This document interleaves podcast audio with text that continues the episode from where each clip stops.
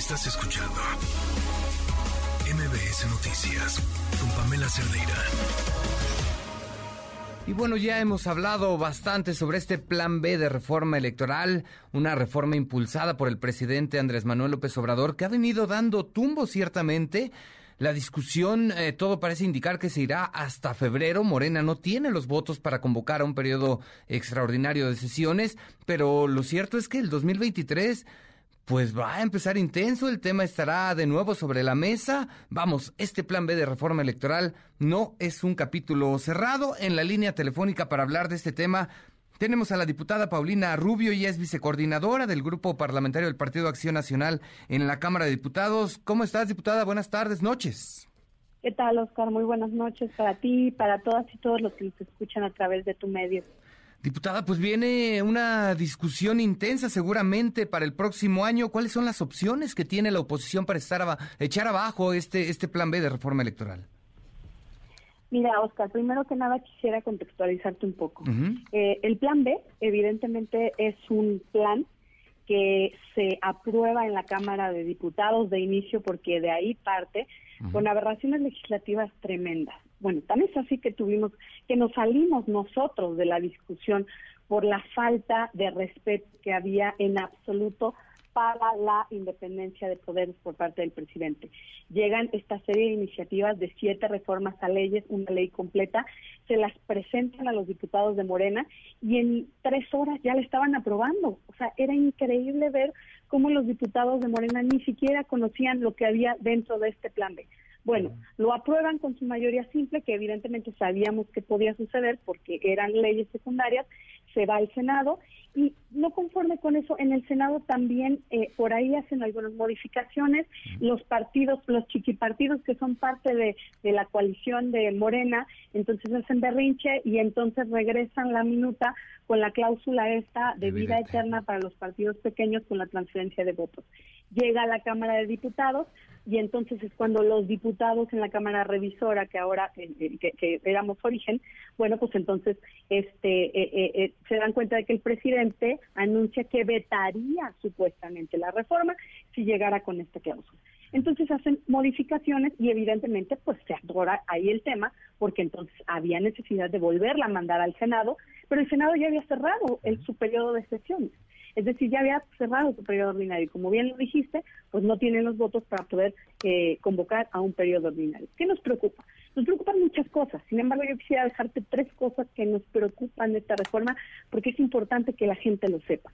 Número uno, el desmantelamiento de organización y administrativo que le hacen al INE con la desaparición de las juntas distritales y por supuesto este despido masivo de gente en el que estamos hablando que ocho de cada diez personas del INE se van a despedir. Entonces, este pretexto de la austeridad por los altos sueldos de los consejeros, pues le toca también a la gente que hace la chamba dándote la credencial de lector. Entonces, en menudo problema nos vamos a meter a la hora de querer renovar, de querer sacar nuestra credencial, cuando los módulos ya estén inoperantes y por supuesto toda esta gente que de entrada es gente profesional que se encargaba de, eh, de vigilar el funcionamiento de las casillas y que hablamos de gente profesional que se dedica enteramente a eso. ¿Y hoy qué van a hacer? Meter gente improvisada cada elección. Mira que el tamaño de tal aberración. Segundo, la eliminación de las facultades al INE y al tribunal para sancionar actos como los que realizan justamente sus mal llamadas corcholatas, los actos anticipados de campaña.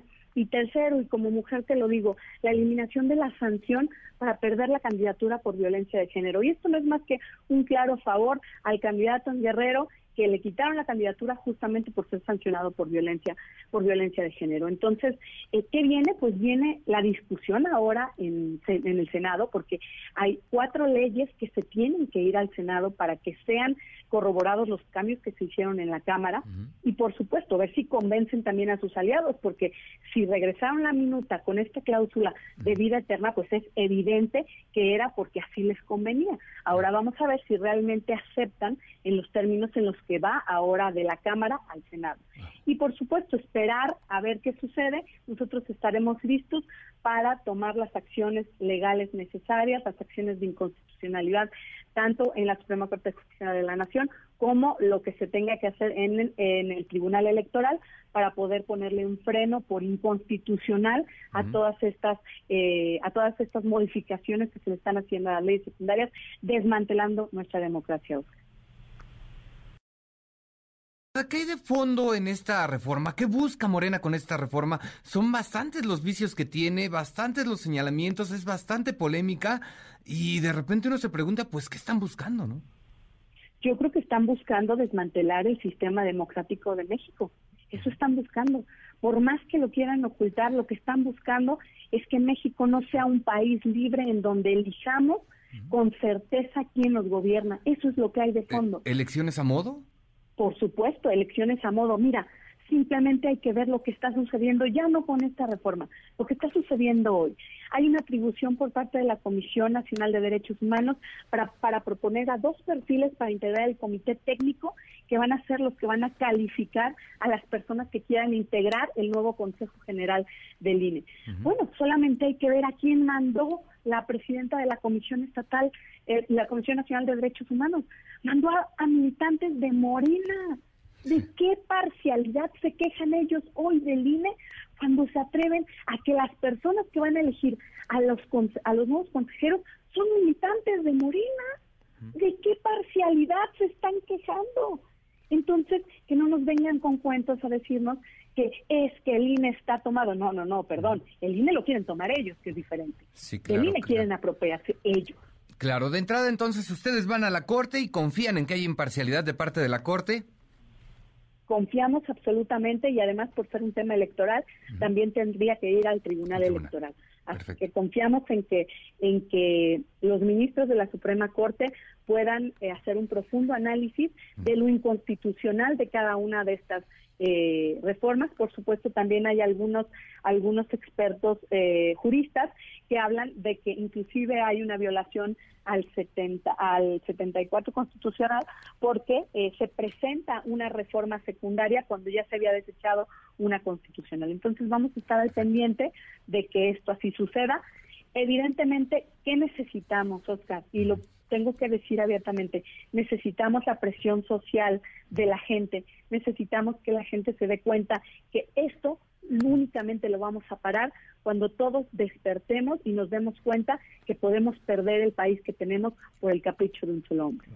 Perfecto. Pues diputada Paulina Rubio, estaremos pendientes de lo que ocurra, por supuesto, de esta discusión en el Senado y bueno, pues veremos qué es lo que ocurre seguramente el próximo año. Le agradezco mucho su tiempo. Al contrario, Oscar, un gusto, muy buenas noches para todas y todos, que pasen unas felices fiestas. Hasta luego, buenas noches, igualmente felices fiestas. Estás escuchando MBS Noticias con Pamela Cerdeira.